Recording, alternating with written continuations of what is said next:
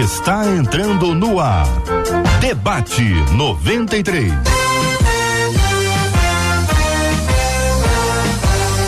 Realização 93 FM. Um oferecimento Pleno News. Notícias de verdade. Apresentação J.R. Vargas. Alô, meu irmão. Alô, minha irmã. Aqui fala J.R. Vargas. Estamos de volta, minha gente. Começando aqui mais uma super edição do nosso debate 93 de hoje. Que a bênção do Senhor repouse sobre a sua vida, sua casa, sua família, sobre todos os seus, em nome de Jesus. Bom dia para os nossos queridos debatedores, pastor Gilson Paulo. Bom dia, pastor. JR, bom dia, bom dia debatedores. Mais um dia, mais um debate, vamos em frente. Benção puríssima conosco no debate 93 de hoje, a pastora Laudijane Veloso. Bom dia, pastora. Bom dia, queridos. Bom dia a todos. Um feliz 2024 que ainda não tínhamos nos visto. Então, um ano de bênção na vida de cada ouvinte e dessa equipe maravilhosa da 93. Amém. Conosco no programa de hoje também o pastor Sérgio Gil. Alô, pastor Sérgio Gil, bom dia. Bom dia, bom dia a todos os nossos ouvintes, bom dia equipe 93, Instituto Veralém, Metodista Wesleyana em Monjolos. Pastor Cristiano Persete, bom dia, pastor. Bom dia, JR, bom dia, Marcela, bom dia, mesa debatedora. Bom dia a todos. Deus abençoe as nossas vidas, que sejamos muito abençoados pela presença de Deus. Benção puríssima, minha gente. Nós estamos juntos no Debate 93, transmitindo pelo rádio em 93,3 no FM Rio de Janeiro. Estamos transmitindo agora também na nossa página do Facebook da 93. Tem Facebook? Corre lá para assistir o Debate 93 com imagens. É Rádio 93.3 FM. Também estamos no YouTube. YouTube é 93 FM Gospel. 93 FM Gospel. Estamos transmitindo pelo nosso aplicativo, o app da 93 FM, pelo nosso site radio93.com.br. O programa também se transforma em podcast está disponível nas plataformas de podcast. Então, como é que a gente mede essa audiência do debate 93? Pelo rádio, pelo Face, pelo YouTube, pelo site, pelo aplicativo e pelos podcasts, ou seja, as multiplataformas da 93 para servir ao povo de Deus, servir ao reino, servir ao Senhor por meio do debate 93. Não é isso, Marcela Bastos? Exatamente isso. Bom dia, J.R. Vargas, nossos queridos debatedores. É maravilhoso ter vocês aqui com a gente, aos nossos ouvintes que já estão aí nessas multiplataformas, como você disse, na expectativa de mais um debate, de mais um aprendizado. Por exemplo, lá no YouTube, Larissa, André, Jaqueline, Gisele, Jéssica, Eliane, são alguns dos nossos ouvintes que já chegaram. E lá no nosso Instagram, você também participa, arroba rádio 93 FM. Lá você vai ver a publicação do debate 93, da sua opinião de hoje sobre o tema e também pode faturar um super prêmio. No Instagram tem fotinhas? Tem fotinhas. Fotinhas, várias. tem fotos É, dos nossos dos debatedores, debatedores. da nossa equipe, para todo mundo acompanhar. Então é arroba rádio 93 FM. Agora ontem aqui na passagem com o Fabiano nós cantamos uma música que é Segura na mão de Deus e vai. Ele trouxe aqui a história da, da música, é muito interessante, porque o comecinho da música a gente canta, a gente não, muita gente canta errado, né?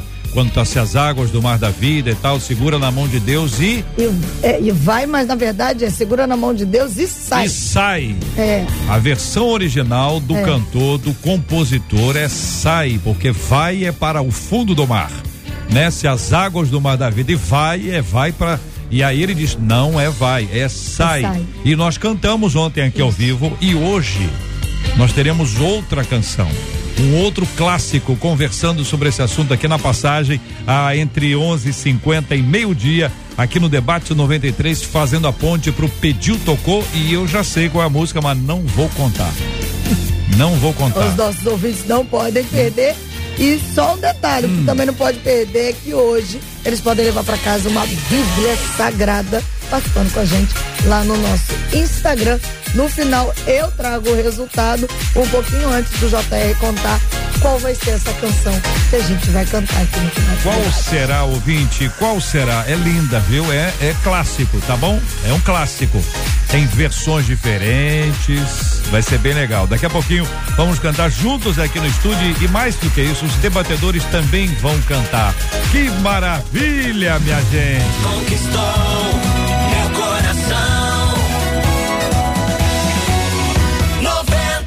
Provérbios 13, versículo 2 é o texto que compartilha uma de nossas ouvintes. A esperança adiada entristece o coração, mas o desejo cumprido é árvore de vida.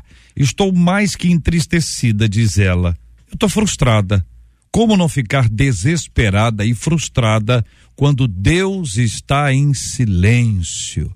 E a pergunta primeira é essa: Deus fica em silêncio? Como controlar a raiva diante das situações que parecem não mudar nunca?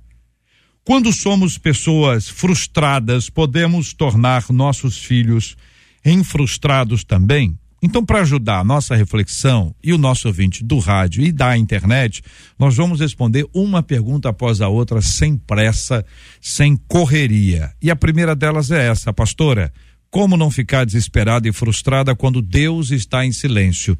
Deus fica em silêncio, pastora? Com certeza Deus fica em silêncio, né? Deus ele tem controle sobre tudo e todos, inclusive sobre a sua voz. Ele fala quando ele quer falar. Porque o governo está em suas mãos, a Bíblia diz. Basta a gente lembrar do período interbíblico, 400 anos entre o Velho e Novo Testamento, aonde a terra lidou com o silêncio de Deus.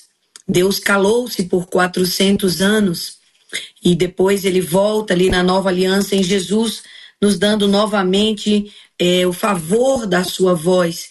Hebreus fala que, tendo Deus outrora falado muitas vezes, de muitas maneiras, pelos profetas, hoje ele nos fala no, no Filho, né, na palavra. E o que eu vejo que esses momentos, eu concordo com a minha irmã, eles não são fáceis. Não são fáceis, não são românticos, poéticos, simplórios, são momentos de dor, aonde o silêncio de Deus ele pode estar falando também, porque o silêncio de Deus ele fala e molda o nosso caráter e acrescenta a nossa fé. Então, como lidar com um momento desse? Em fé. Não consigo ver outra maneira de lidar com o silêncio de Deus senão em dependência, em fé credibilizando o amor de Deus, né? Porque ele é o amor e ele nos ama de maneira apaixonada. Creio eu que, mesmo quando ele se cala, ele continua se revelando.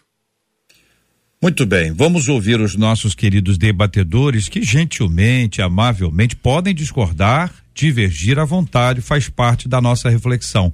Pastor Gilson Paulo, eu pergunto ao senhor, eh, o senhor concorda?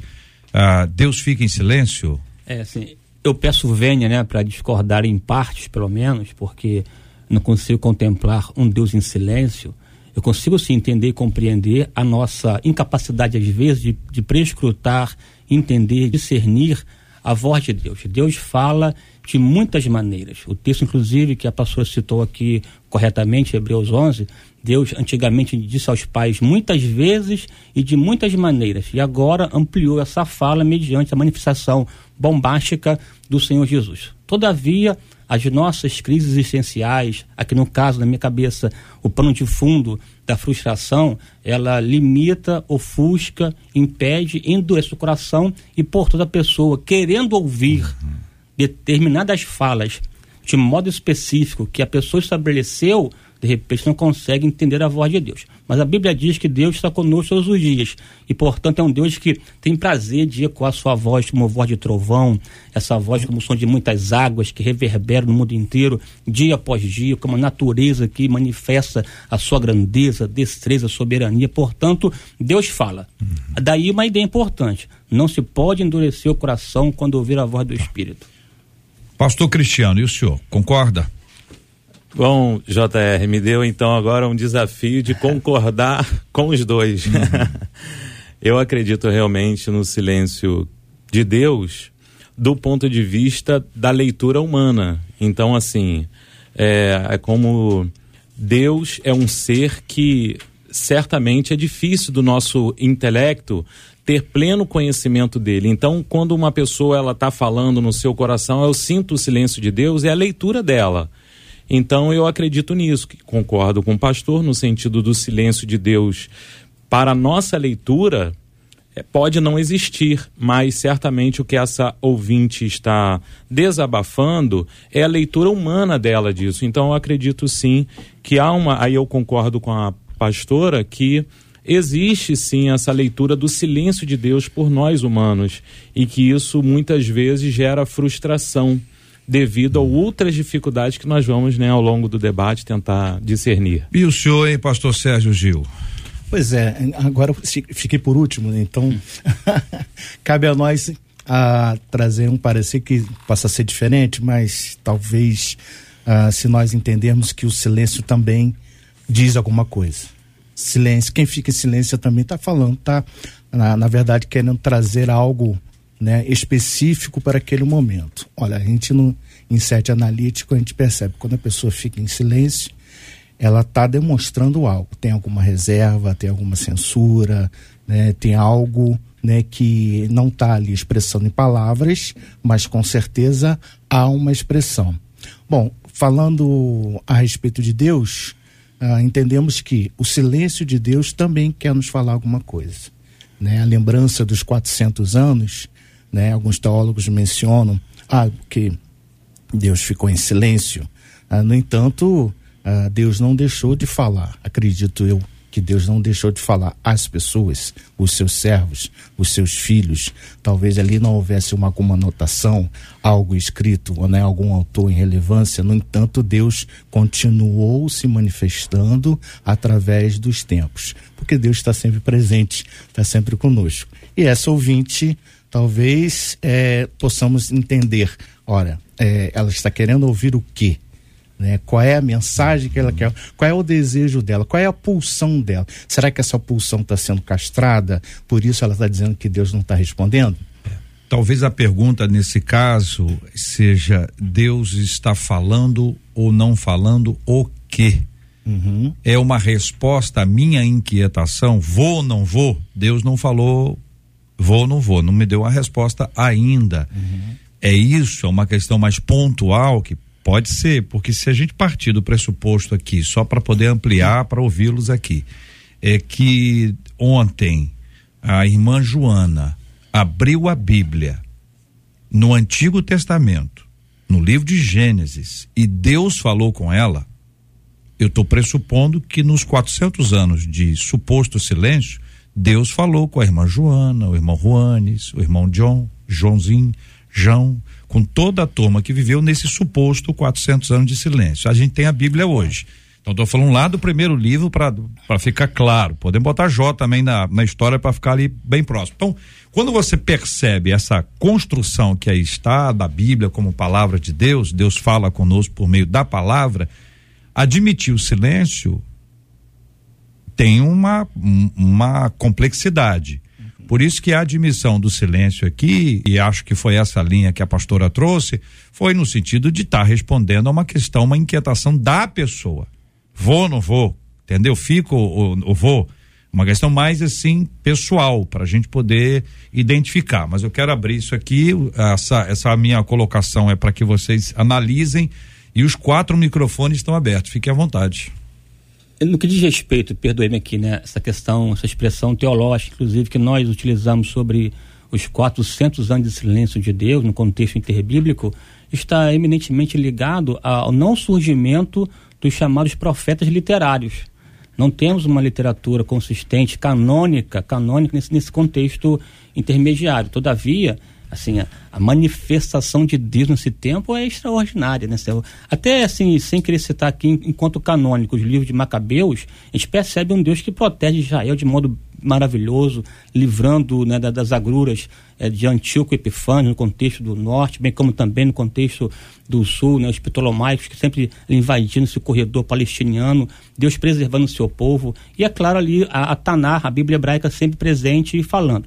Agora, aqui repito e endosso, É, Deus fala de modo genérico para todos, essa voz pulsante de Deus, mas também fala pontualmente. A questão está é nós sempre buscamos uma resposta X, uma questão específica, momentânea, para as nossas dinâmicas e temos a mania de estabelecer um, um modo de Deus agir e operar.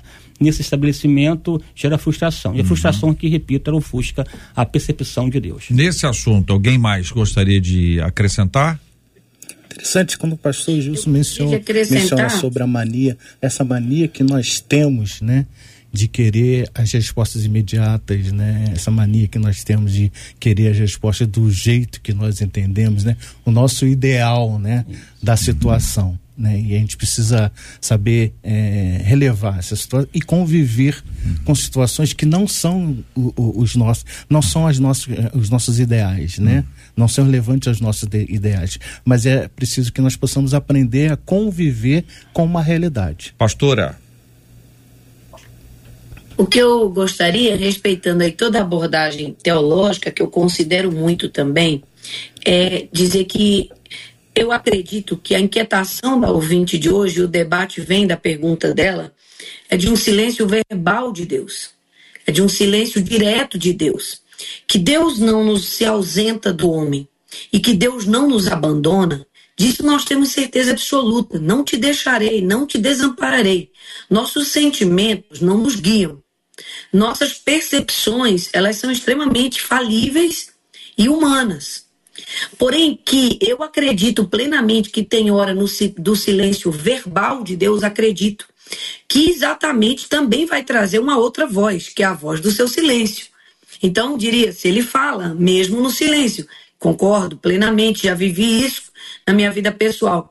Porém, a gente também não pode eh, ser intransigente ao, ao não admitir que tem horas que o silêncio de Deus é ensurdecedor que tem horas assim que é agoniante, é angustiante, que de fato ele não traz para nós nenhum tipo de clareza específica da forma como nós queremos ouvi-lo.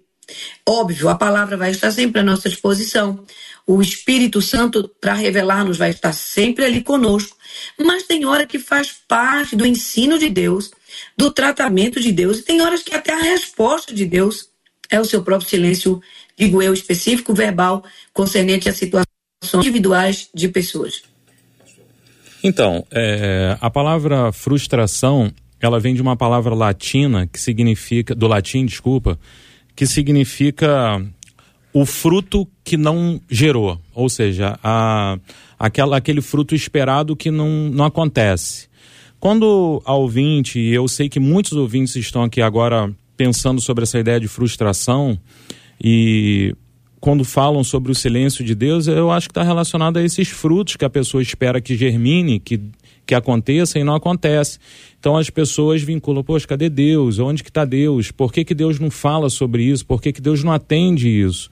Então acho que o silêncio de Deus, no sentido dessa ouvinte, está muito relacionado à frustração, ou seja, esperar que algo aconteça que nunca acontece e tá sendo a, pessoa se sente injustiçada, dizendo assim, poxa, isso não acontece comigo, por que que acontece com os outros? Aí vem a raiva. Então acho que o silêncio de Deus está relacionado muito à situação que não germina. Então isso gera frustração. Pois é, mas aí a gente admite aqui, aí é uma questão para a gente afirmar. Veja se vocês estão de acordo ou não. Deus fala conosco o tempo inteiro, a sua palavra é clara, o seu Espírito Santo ele está agindo entre nós e em nós. O que a ouvinte está levantando e a interpretação que vocês nos trazem é que, quanto a este assunto, ela não ouviu ainda uma resposta. E aí a gente precisa admitir uma outra coisa. Não ouviu porque Deus não falou ou não ouviu porque há ruídos entre ela e Deus? Ou seja, ela não consegue ouvir porque há ruídos entre os dois. Isso entre nós e Deus. Então, eu vou retomar essa questão dos ruídos aqui que nos impedem a, a ter aqui uma audição adequada e ajustada para ouvir a opinião de vocês sobre esse assunto. É o que é que causa ruído na comunicação entre nós e Deus ou entre Deus e nós, segundo as Escrituras. Marcela, e aí? Nesse processo, alguns dos nossos ouvintes abrem o coração. Por exemplo, a Suzete disse assim: há um louvor que diz: O teu silêncio me apavora. E aí ela falou: quantas vezes eu ouvi esse louvor passando por situações do silêncio de Deus em situações muito difíceis da minha vida. Confesso a vocês, diz ela, é complicado demais lidar com isso. Já a Conceição também traz uma perspectiva de um louvor. Ela diz assim: Eu sempre gosto de pensar que quando Deus está em silêncio, ele está trabalhando, ele não está parado. E uma outra ouvinte, a Amanda, pelo WhatsApp, disse assim: ah, Eu acho que se a gente for afirmar que Deus não está falando, é porque de repente a Bíblia está fechada, ou os nossos ouvidos espirituais estão fechados e nós não estamos conseguindo ouvir e ver espiritualmente os sinais de Deus, diz Amanda. Muito bem, são 11 horas e 23 minutos aqui na 93 FM. Nós acolhemos com carinho o pastor Gilson Paulo, a pastora Laudijane Veloso, o pastor Sérgio Gil, o pastor Cristiano P7. Estamos aqui ao vivo na rádio que conquistou meu coração.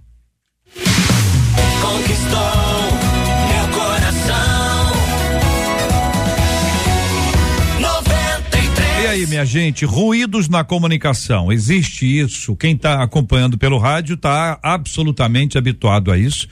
Pode de vez em quando ter uma chiadinha, pode acontecer, pode acontecer de ter uma interferência, uma outra emissora, piratona, a piratona gospel às vezes aparece aí, pirata, pirata, pirata, pirata, e entra no meio. Pode ser só interferência, não é uma emissora pirata, mas tem uma interferência. Aí dá o chiado, a gente não consegue identificar muito bem isso. Ruído na comunicação, como que algumas barreiras podem ser colocadas e Deus esteja falando, Deus está falando, e a pessoa não está ouvindo. Isso pode acontecer ou não? Pode acontecer, É? sim, com certeza. Ah, né? Em alguns ruídos, é, a falta de percepção, falta de, de, de perspicácia, ah, pecados, né? É, focos que na verdade não deveriam ser é, o, o exemplo, o, alvo, ou seja, condições né, que nos trazem talvez aí sofrimentos que não, não eram necessários.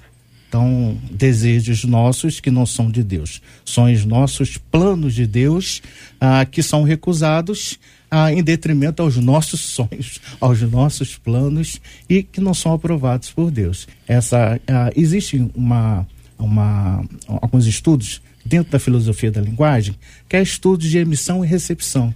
Na, quando eu emito algo, como é que a- o outro está recebendo?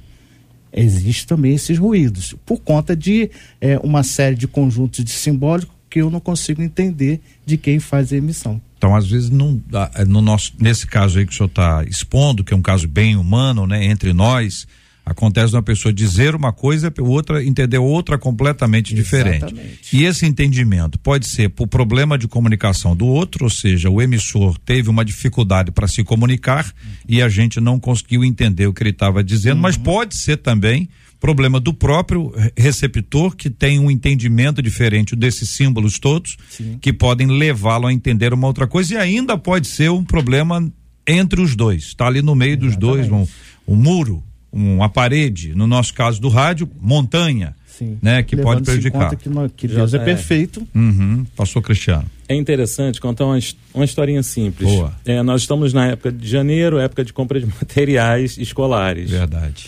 É época tão difícil para muitos. Então você imagina, eu peguei meu filho, nós fomos então para a rua comprarmos o material escolar. No meio de- dessa trajetória, meu filho, então no meio desse contexto, meu filho vai e fala para mim, papai, vamos fazer um lanche. Mas não estava na hora de fazer o lanche, estava na hora de comprar o material escolar. E eu não pude falar, filho, é, vamos fazer o seguinte, não dá agora, a gente tem que focar aqui na questão do material escolar. Sim. Então, eu acredito que nessa questão de comunicação com Deus tem muito a ver com isso. Tem muitas vezes, muitas vezes as pessoas estão querendo algo para a vida delas e pedindo para o pai, sendo que o pai ele está focado, ou melhor, está querendo abençoar a vida do servo dele, da pessoa, em outras áreas que é muito mais necessária e importante e tem a ver com a palavra que diz: se vocês pedirem algo segundo a minha vontade, eu vou ouvir. E se vocês sabem que eu estou ouvindo, podem ter certeza de uma coisa: eu vou atender. Então, infelizmente, o ruído tem muito a ver com o coração da pessoa que não está linkado ao coração de Deus aquilo que Deus tem para aquele momento na vida da pessoa. Ela está pedindo algo que não tem a ver com aquele momento, mas é o desejo humano, e aí tem a ver a carnalidade, a infantilidade, tem a ver com a imaturidade, tem a ver com até o pecado. E ela começa a pedir coisas que não tem a ver com a vida dela, e Deus simplesmente está falando: filho, agora não é a hora do sorvete, não é a hora do lanchinho, agora é o material escolar para sua vida. Tudo bem. É, dentro disso, pastora, a pergunta seguinte é como controlar a raiva diante das situações que parecem não mudar nunca, é o que ela diz. Bom, o controle da raiva, né, eu acredito vai vir aí do amadurecimento, do domínio do espírito na vida de cada um de nós, né? Como eu digo, só sabe quanto dói, o quanto é difícil quem passa. Na Bíblia a gente vê que o salmista, todo o tempo, ele está lidando com essa questão. Tanto do silêncio de Deus, que ele acredita Deus estar em silêncio, quanto da sua própria falta de percepção ou dos seus impedimentos. Salmo 83, versículo 1, por exemplo, ele fala, ele pede, né, como que um bramido, ó oh Deus, não estejas em silêncio. Por favor, não fique calado, não cere os seus ouvidos para comigo. Não fique impassível, ó Deus, diz no original, né?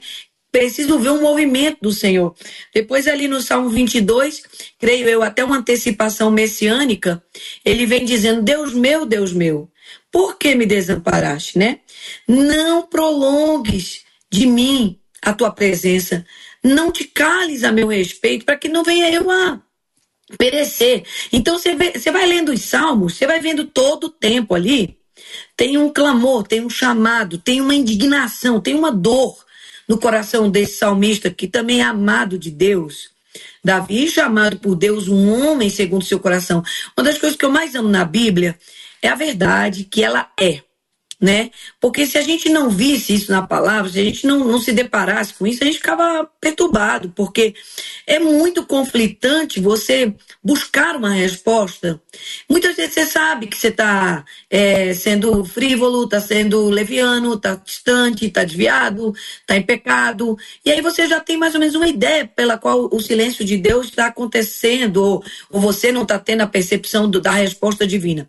Mas tem horas que você está jejuando, orando, clamando, santificando, buscando, dizendo: faça-se em mim, Senhor, a tua vontade. Eu quero mais a tua vontade do que a minha. E mesmo assim, você não tem a resposta imediata, a clareza imediata. Então, eu eu me identifico com essa vulnerabilidade, com essa verdade, né? Que há sim uma dor. Não vou dizer para você que isso é nada que libere a ira. Não estou dizendo que eu não posso dizer o que a palavra de Deus não diz, mas isso libera, sim, é, os sentimentos e pensamentos humanos é, buscarem uma resposta. Libera, sim. Se não pudéssemos dizer, Senhor, o senhor não está me ouvindo? Papai, o que está acontecendo? Isso aqui não daria na Bíblia. Jesus, né? No momento do, do da crucificação, ele clamou ali né? Deus meu, mesma palavra aqui do, do, do salmista, por que me desamparaste? Você acha que naquela hora o pai estava ali dizendo, ô filhão, fica firme, não, o pai tomou a distância adequada para quê?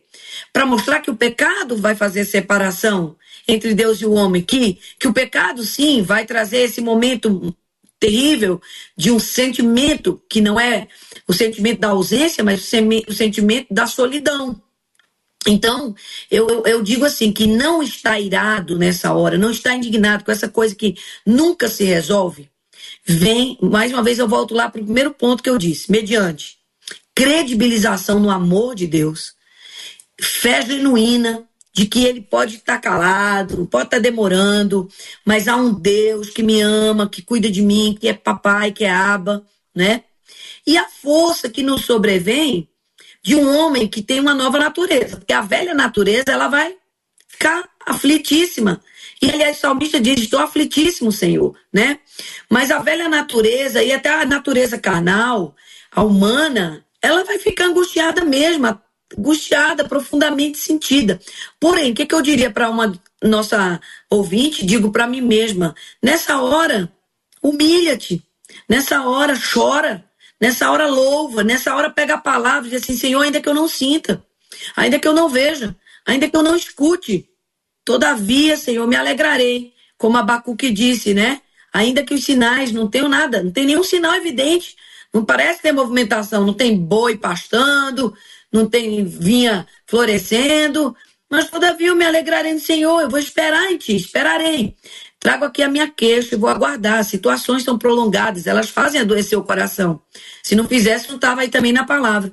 Porém, a gente tem que buscar força em Deus, força no Espírito Santo, força na palavra, força na fé, na genuína fé, para vencê-las. Meninos, e aí, concordam? É, no, no, que diz respeito assim, veja, na verdade que há uma confluência de conformidade de pensamentos, né? Usamos recorrentemente a expressão é, metafórica, poética do chamado silêncio de Deus, mas ao fim e ao cabo esse silêncio é, está mais vinculado a duas questões. Né? A primeira é essa, essa incapacidade de compreender a realidade. E essas interrogações, incertezas, de fato é, trazem inquietude, trazem né, inquietações e começamos então a indagar. E nessa esteira aqui, sobretudo essas indagações, muito ligada à nossa frustração, conforme a, a, a ouvinte colocou.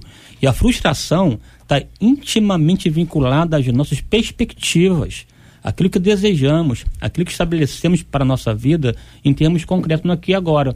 E às vezes esse estabelecimento para a nossa vida se dá de maneira equivocada, fora da, fora da vontade de Deus, ou extremamente fora da nossa própria capacidade de execução, porque há pessoas que são megalomaníacas que estabelecem padrões para elas, né? Uhum. Inatingíveis, inacessíveis, e ao fim e ao cabo se frustram. E uma vez frustradas, é, atribuem a culpa ou para alguém do seu lado, ou aqui no caso para Deus, como se Deus fosse o culpado das frustrações da pessoa não ter alcançado o que ela desejou para a sua vida própria, né?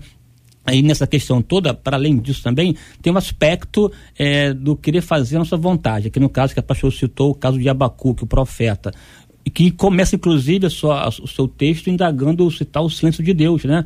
Porque vejo o pecado do, do, meu povo, do seu povo e tudo mais, e não faz nada, não faz nada. E Deus responde: faço sim, já estou fazendo, inclusive trazendo aqui um adversário do norte para julgar e estabelecer justiça. Que causa mais perplexidade ao profeta uma resposta de Deus que ao invés de responder para ele, só aumentaram as perguntas, né? E ao fim e ao cabo ele responde, por mais que eu não, não ouça ou não entenda, não compreenda, a melhor coisa é de fato descansar em Deus, ainda que a figueira não floresça e por aí vai, estabelece que nessa questão da frustração acontecer ou não, a solução para isso, de fato, é a coisa básica, é a fé. É a fé, uhum. mesmo não entendendo, compreendendo, é saber aprender a descansar em Deus, à sombra do Onipotente. É Muito bem, minha gente. Quando somos pessoas frustradas, podemos tornar nossos filhos em frustrados também. É bom ampliar, né? Não só os filhos, mas às vezes é o marido, às vezes é a esposa. E diante disso, é, qual é o posicionamento que vocês consideram mais ajustado? A pessoa está frustrada, eu prefiro dizer está e não é. A pessoa está frustrada, ela está num estado de frustração e ela tem uma tendência de contaminar todos, porque a maneira como ela vê, como ela sente, como ela ouve, como fazer eh, com que os nossos filhos, os nossos cônjuges, os nossos amigos, os nossos companheiros de trabalho não sejam de igual forma contaminados.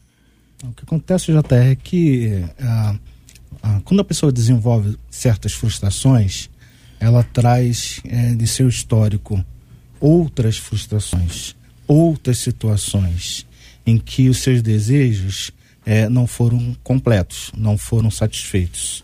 Bom, e ocorre um fenômeno psíquico chamado identificação a talvez uma situação bem semelhante ao que ela já passou lá atrás e não respondeu de forma saudável, ela identifique no presente e também não saiba como ah, estabelecer ali é, uma atitude saudável, portanto, influenciando aqueles que estão ao seu redor.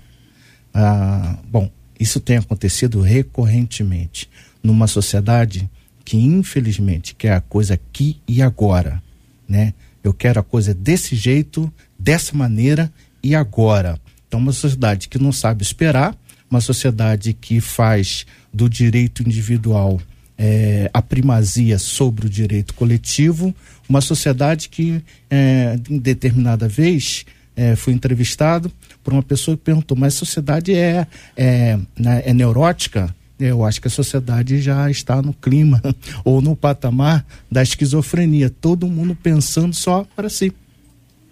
E esses desejos que precisam ser satisfeitos de imediato, claro, trazem frustração e, e frustram aqueles que estão ao seu redor também. Então, é, passa a ser de é, uma situação individual do sujeito para aqueles sujeitos que estão ao redor. Por isso são sujeitos. Né, estão sendo sujeitos a esse tipo de atitude, a esse tipo de frustração, a esse tipo de modo de vida. É, JR, Hebreus capítulo 12, versículo 15, a palavra de Deus diz assim: Tomem cuidado para que ninguém se afaste da graça de Deus, para que nenhuma raiz de amargura ao brotar cause perturbação e contamine a muitos. Quando uma pessoa frustrada, ela certamente ela tem uma amargura no seu coração, algo amargo, algo ruim. E a palavra de Deus está dizendo que isso pode sim contaminar muitos que estão ao redor. Isso acontece com funcionários nas empresas, é, dentro do, do ciclo familiar e por aí vai. Agora, a Bíblia está falando, tomem cuidado. Qual o tipo de cuidado que a Bíblia orienta nesse sentido? Bom, eu, é, na minha leitura da palavra de Deus, Filipenses capítulo 4, versículos 6 e 7, a palavra de Deus diz assim: Não andeis ansiosos sobre coisa alguma, sobre nada que é outra dificuldade, porque muitas vezes, hoje, quando você pergunta em um auditório quem é que é ansioso, as pessoas levantam a mão como se fosse assim, prazeroso ser ansioso. A pessoa levanta a mão reconhecendo, eu sou ansioso. Você foi muito sábio quando você falou assim, a pessoa está frustrada, ela não é frustrada. Hoje em dia as pessoas elas se reconhecem como ansiosas. A Bíblia diz: "Não estejais ansiosos por nada".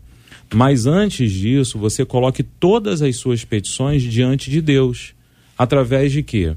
Através da oração, da súplica e da ação de graças. Ou seja, o que a Bíblia está falando? Você tem uma frustração, porque tem gente que tem frustrações, eu vou dizer assim, honestas. Porque estão trabalhando muito, há muitos anos numa empresa, mas vê o funcionário preguiçoso, desonesto sendo levantado, tomando uma posição de supervisão, de chefia, de gerência, a pessoa se sente frustrada. Uhum. E muitas vezes são até servos de Deus que agem honestamente, são bons funcionários. Isso é uma frustração honesta. Mas o que fazer? Confie em Deus, ore. É, e, e tenha ações de graça, ou seja, olhe para a sua vida e reconheça alguma coisa que você possa ter gratidão diante de Deus. Se apegue a isso. Porque a palavra de Deus mesmo diz que a paz vai tomar o coração e a mente. Pastor Gilson, vou pedir o senhor que nos ajude a responder e a distinguir a, a diferença que há entre lamentação e murmuração. Essas duas palavras estão presentes nas escrituras. A murmuração é combatida, ela é dada como uma das agressões a Deus pelo povo de Israel, mas eles não são os únicos a lamentar, a, a murmurarem. E o lamento está tão presente no texto bíblico que é um livro que leva este nome apontando a lamentação de Jeremias, ou as lamentações, é mais de, uma. E também os salmistas declaram isso, de diversas formas, os salmos verbalizam isso. Então, aparentemente, você tem uma coisa só, não. Lamentar não é errado. Murmurar é. A pergunta que eu faço ao senhor é: essa interpretação está correta? E qual a distinção que o senhor faz? Porque qual é o caminho que a gente pode seguir quando a gente está frustrado, quando a gente está triste com o resultado, esse tipo de coisa que aconteceu? O que, que a gente faz? A gente fica em silêncio, finge que está tá tudo bem? A gente vai para a presença de Deus e chora e briga e briga com o Senhor?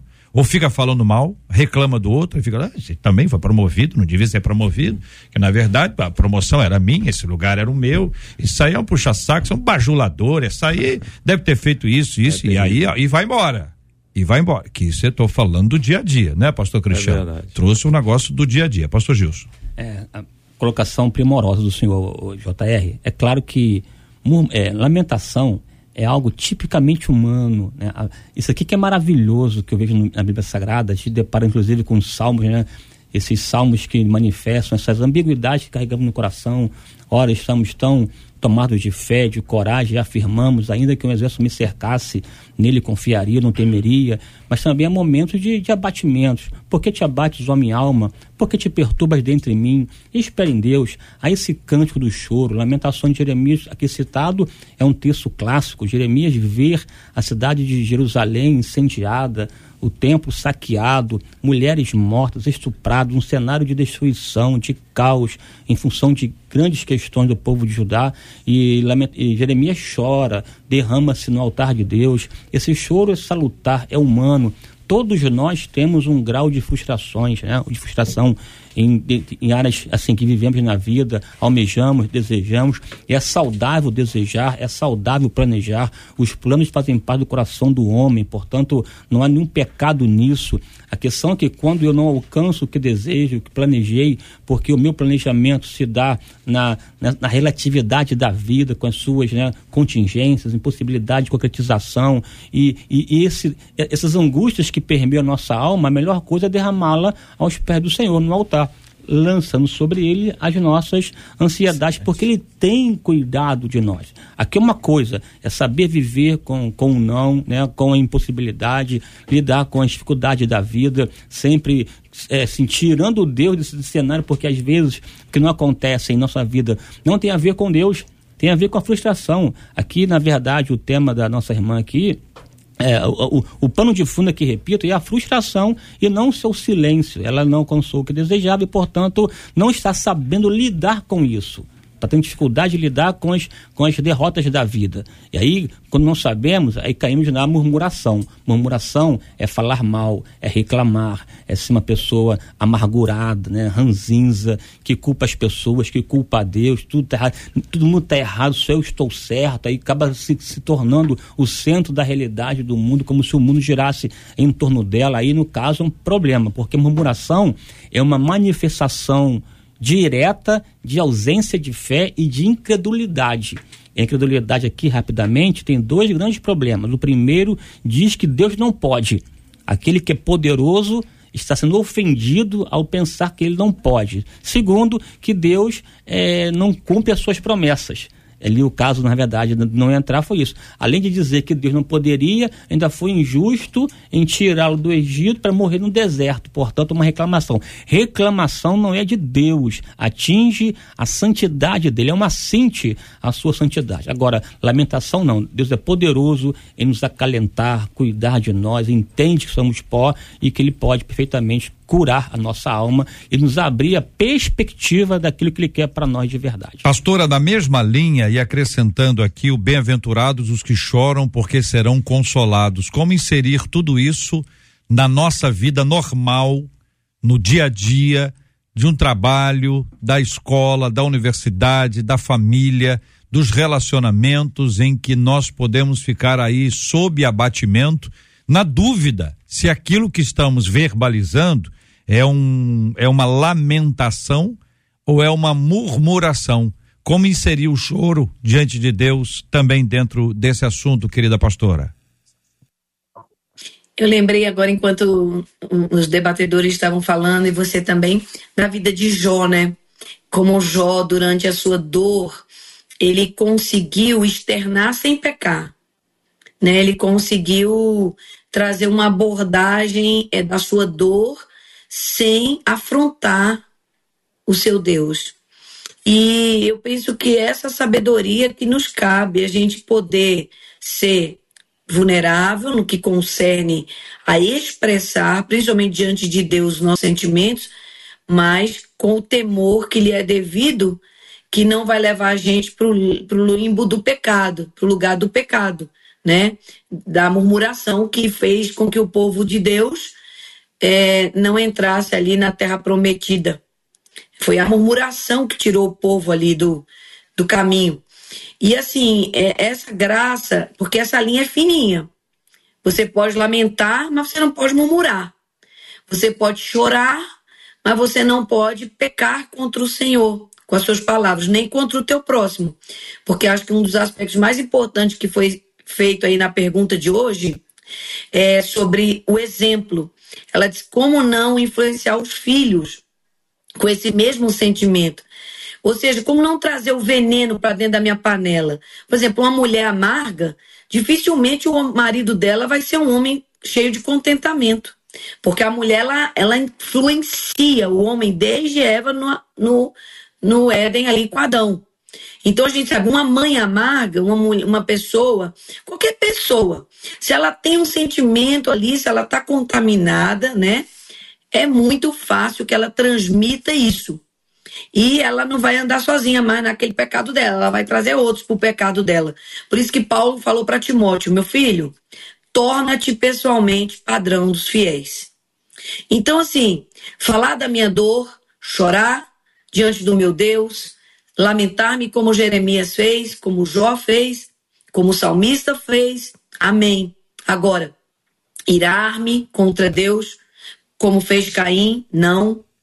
Irar-me contra Deus, é, falar do meu Deus ou falar da, das situações apontando como se Deus em algum momento tivesse falhado e ele não falha, nós sabemos disso e trazer essa influência, principalmente eu sou mãe, eu sou uma mulher apaixonada pela família.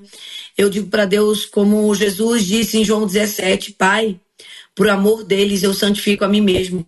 Hoje eu já tenho cinco netos, três filhos, o último vai casar esse ano, se Deus permitir. Então já dois casados, me relacionando com Nora, com Genro. E eu sempre fico pensando, Senhor, tudo que eu falar, tudo que eu fizer, não precisa nem falar, é só sentir eu já estou transmitindo para essa família aqui, para o meu marido, para os meus filhos, para os meus netos, né? Porque as pessoas que estão ao nosso redor, elas percebem como é que nós lidamos com o Senhor, uhum. como é que nós lidamos com as frustrações, como é que nós lidamos com as aflições. Então eu queria pedir, por amor dos nossos, sejam eles de perto ou de longe, que nos santifiquemos. Que por amor do outro, você põe um, uma guarda aí na sua boca e preste atenção no que você está falando, no que você está dizendo, como você está lidando. Quantos pais, né, que frustrados dizem, ah, eu não vou ficar orando, não, já orei demais, nunca vi resposta, isso aí já está demorando demais, Deus não está ouvindo, não e tal. E às vezes dizem isso assim naquela hora de ira, depois até pedem perdão, só que isso ficou no coração de uma criança que te ouviu, de um adolescente, de um jovem que te ouviu, de qualquer pessoa que captou ali seu momento e, e tomou para si também aquela mesma dor de uma forma indevida. Então, uhum. o legado espiritual que nós temos é que nos comprometer com eles é santificar-se por Sim. si e por nosso próximo, pelos nossos irmãos. Eu penso que esse é um caminho. Pastor Cristiano, vou pedir ao senhor que nos dê um exemplo da de uma pessoa que o, a mesma a mesma pessoa, o mesmo assunto. A diferença quando ela lamenta, é a diferença que ela murmura. O senhor pode citar o exemplo do do trabalho aí e tudo mais, já já aqui no debate 93 de hoje. Marcela. Os nossos ouvintes estão compartilhando suas lutas para não caírem na frustração, é, é na armadilha da frustração, para ficarem amargurados e murmuradores. Por exemplo, uma das nossas ouvintes disse assim: por várias vezes eu me peguei pensando, por que, por que Deus não me livrou das lutas da minha vida? E aí ela disse: eu passei por dois AVCs, Sei que se não fosse o amor dele, amor de Deus, nem aqui eu estaria. Só que esse pensamento me ronda todos os dias e todos os dias peço a ele que me sustente nele, porque o que eu não quero é perder a fé e me tornar frustrada e amargurada, conta uma das nossas ouvintes. São lutas, né? São lutas. E uma outra ouvinte disse assim: já passei por esse período difícil, diz ela, que eu chamo de o silêncio de Deus, sem ter o discernimento do que fazer. Confesso que eu fiquei desesperada, fiquei muito triste, achava que Deus não me respondia e pensava: será que estou fazendo alguma coisa errada? Será que Deus está triste comigo? Fiquei extremamente frustrada. Achava que Deus não falava comigo de maneira nenhuma.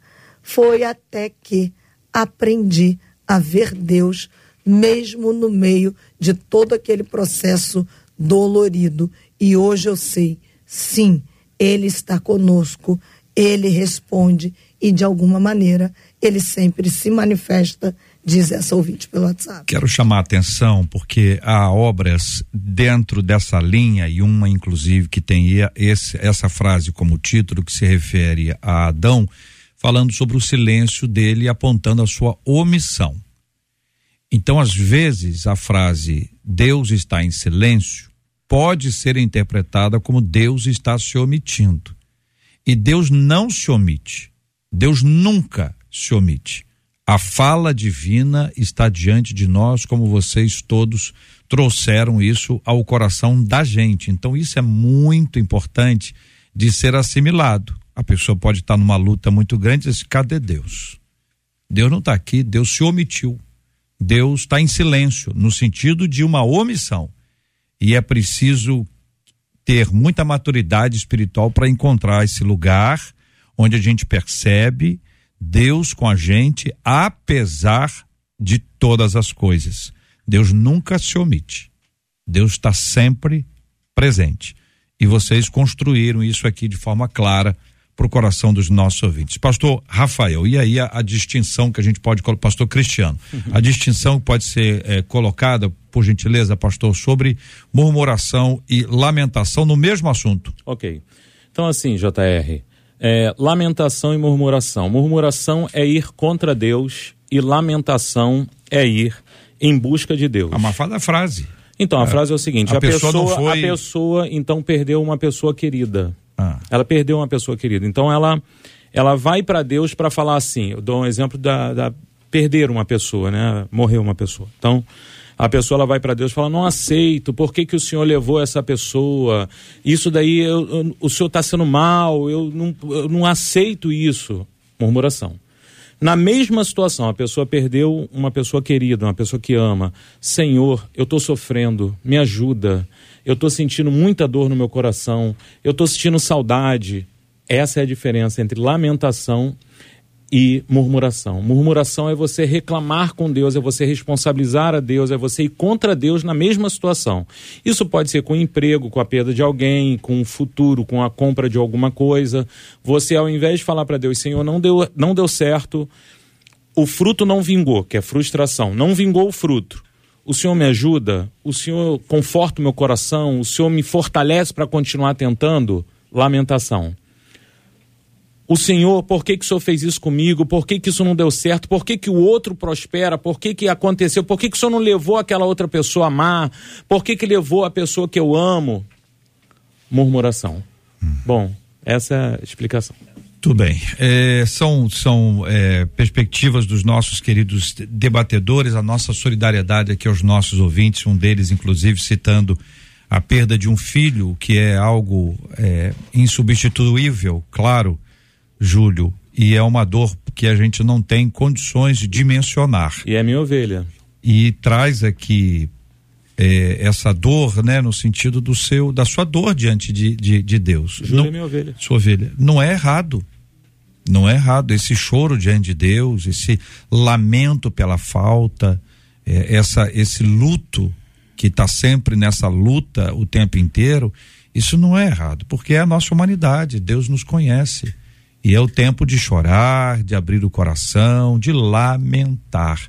E aí está uma diferença grande, né, pastor, que o senhor trouxe. A murmuração contra Deus. Por que Deus fez isso? Por que fez aquilo, pastor Gilson? Assim, é, é, lamentação está ligada a, ao quebrantamento. E a murmuração à soberba. Porque a soberba, ele acha que pode ter e merece ter. Tem a ver com mérito. Ele se acha injustiçado. A lamentação tem a ver com a perda, com o dia a dia. É o caso clássico aqui do filho pródigo e o filho mais velho. O mais velho um frustrado, um soberbo, um murmurador que pensava que merecia.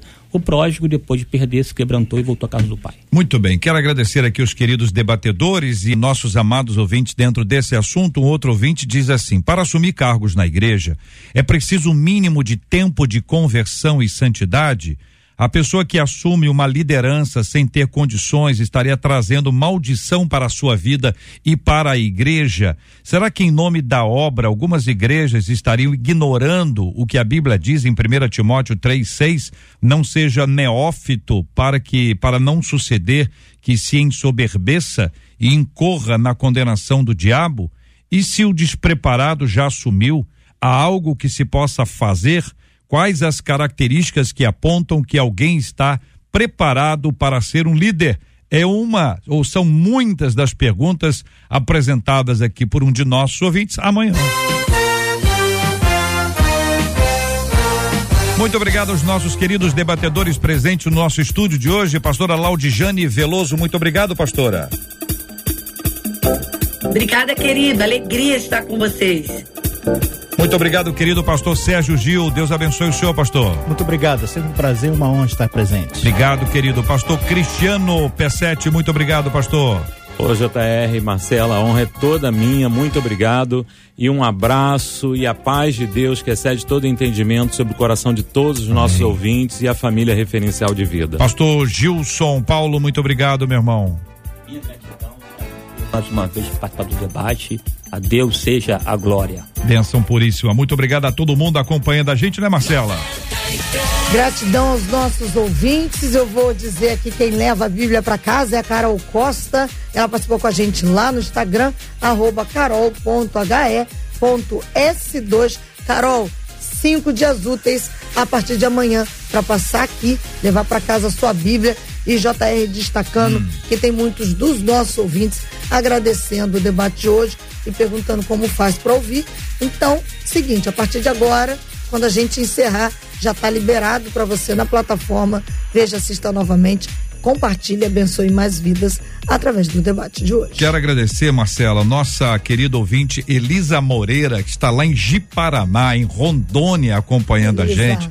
Um lugar sensacional, já estive lá com muita alegria há muitos anos. Tava um pouquinho quente lá, de vez em quando fica quente, de vez em quando assim. no mês, 29 dias e meio.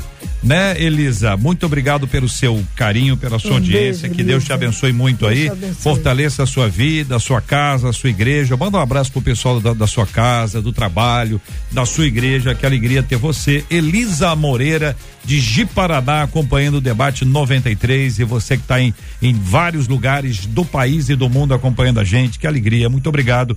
Deus abençoe. Fabiano, bom dia, querido. Bom dia, JR, bom dia a todos. Como é que você tá? Você tá bem? Graças a Deus, tô bem. Então tá. Aliás, deu uma repercussão ontem, É, né, rapaz? Nós cantamos juntos aqui o Foi, Segura na mão de segura- Deus e é, sai. Isso, é, porque algumas pessoas não sabiam disso, né? É, ninguém sabia. Não, não, algumas Ah, pessoas sim, né? poucas pessoas. Não é só eu que sou tão velho assim. Não, você, não, você é antigo. Ah, tá. Você não é, É velho. Você, você é bem, bem, é clássico. É vintage. Mas ontem nós cantamos aqui, nós cantamos, nós. Você cantou. E muito depois mal, os né? debatedores can- cantaram Ah. e, e nós cantamos ontem aqui. O Segura, na mão de Deus. Você trouxe o detalhe especial que em vez de ser segura na mão de Deus e vai.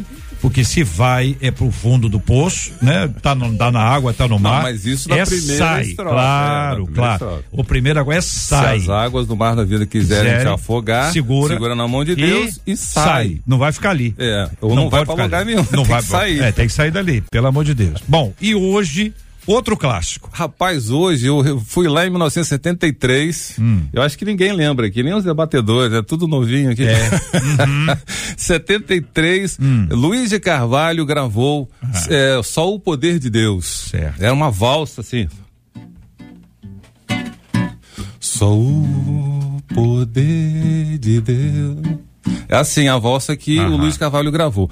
Nos anos 90, o Vencedores, o grupo Vencedores por Cristo, regravou essa música. E aí sim, ela se tornou conhecida, e pelo menos da nossa geração, né, dos anos 80, que virou um samba. Ó, Quem é que conhece aqui o, o, o, o Só o Poder de Deus? Alguém Todo conhece? mundo. Ah, ali tem uma irmã ali que conhece. E você também, né, JR? Porque não, é eles estão possível. falando que não conhecem porque eles sabem. Ah. Se, te, se responder sim, vão ter que can- cantar. Então, assim, já não lembro. É, então, mas essa música viralizou, a palavra é essa, né? Na, na época dos anos, final dos anos 80, no começo dos anos 90, com o grupo Vencedores por Cristo. Foi porque, só um detalhe, JR, que em 1977, o Vencedores por Cristo lançou o LP de Vento em Popa, que foi o primeiro disco do grupo que foi com músicas autorais, músicas dos brasileiros, porque geralmente Vencedores por Cristo gravava músicas americanas traduzidas. E em 77 fizeram o Vento em Popa, que teve, tiveram alguns sambas, baião, né, no disco. Bem E aí- bossa também, né? É, bossa Ah. nova também, É, que eu tinha sou de Sérgio 85, não tô nem. tinha o Sérgio Pimenta, né, que era um grande compositor. E aí, finalmente, gravaram essa música que foi o Só o Poder de Deus em samba, que ficou assim, ó.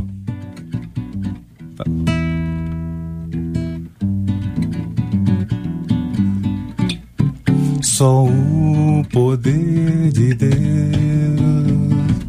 pode mudar teu ser. A prova que eu te dou, ele mudou o meu. Só vê que sou feliz. Eu sou feliz Servindo ao Senhor. Nova criatura sou, nova sou. Nova sou. Refrão, solta. Sou nova criatura, sou nova sou. Nova. Essa aí é 73. Não, Não. essa é dos anos 90. essa 90. versão. Mas 73 é o Era uma original. valsa com Luiz de Carvalho. Olha como é que são coisas diferentes, né? E a gente, muita gente não sabe que essa música foi gravada pelo Luiz de Carvalho. Quem conhece a música não sabe, né? Que foi lá em 73 que ele gravou. E muita gente não sabe Só que o essa de música Deus. foi gravada também em inglês. Sim. E ficou assim, ó.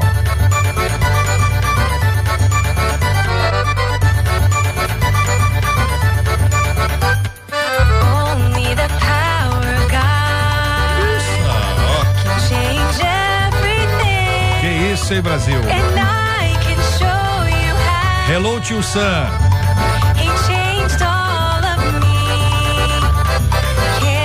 Bem acelerado, né? É, Versão acelerada. Isso aí é, não, é, não chega a ser um samba, né? Mas É, é uma tentativa? É uma tentativa? É um samba do tio Sam. É, mas em espanhol ficou bem legal. Agora vamos pro espanhol, porque espanhol, é, inclusive eu gosto muito do espanhol, porque o espanhol é o seguinte, quem canta é Hermano Vargas. Então, o espanhol tem que falar Vargas, mas eu vou falar Vargas aqui, porque é pra puxar a família.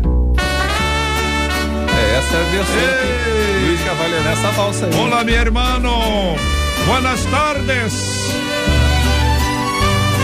Esta é a 93.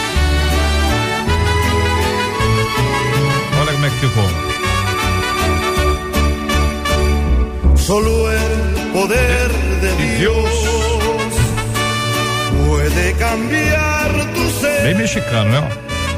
La prueba yo te doy. Tem que estar cantando com um sombreiro, não é possível. É, ó. No ves que soy feliz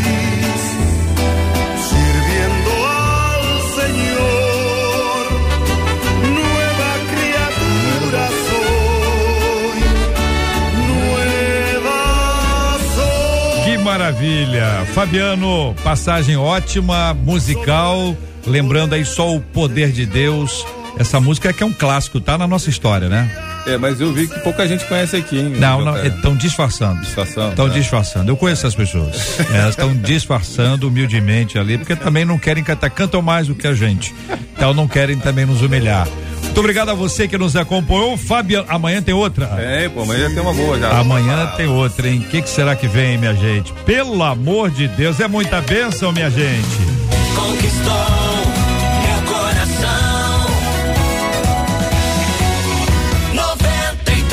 Vamos orar juntos, minha gente. O querido pastor Gilson Paulo vai orar conosco. Nós vamos colocar esse assunto diante de Deus em oração. Vamos lembrar do nosso tema de hoje, orando pela cura dos enfermos, consola os corações enlutados e lembrando desses clássicos como esta canção que embala a gente há tantos anos, que declara a presença do poder de Deus e nele, em Deus, nós temos alegria, apesar das lutas, das batalhas da nossa vida. Vamos juntos em nome de Jesus. Nosso bondoso Deus, nessa oportunidade aqui, ó Deus, colocamos diante de Ti as nossas vidas, demandas, sonhos, projetos, sucessos, frustrações, dores, angústias, mas também o nosso júbilo, porque entendemos e aceitamos que Tu és um Deus tão amabilíssimo, capaz de nos abraçar, compreender, entender e mais que isso, trabalhar em nós, porque a tua palavra diz, ó Deus, que aquele que começou a boa obra aperfeiçoará até aquele dia. que o poder de ti que opera em nós possa nos levar a aceitar a tua vontade e ao final de tudo te adorar na beleza da tua santidade. Receba a oração e abençoe a cada ouvinte nesse momento. Visita-os de modo extraordinário e que a tua vontade soberana aconteça, se concretize em nome de Jesus. Amém. Que Deus te abençoe.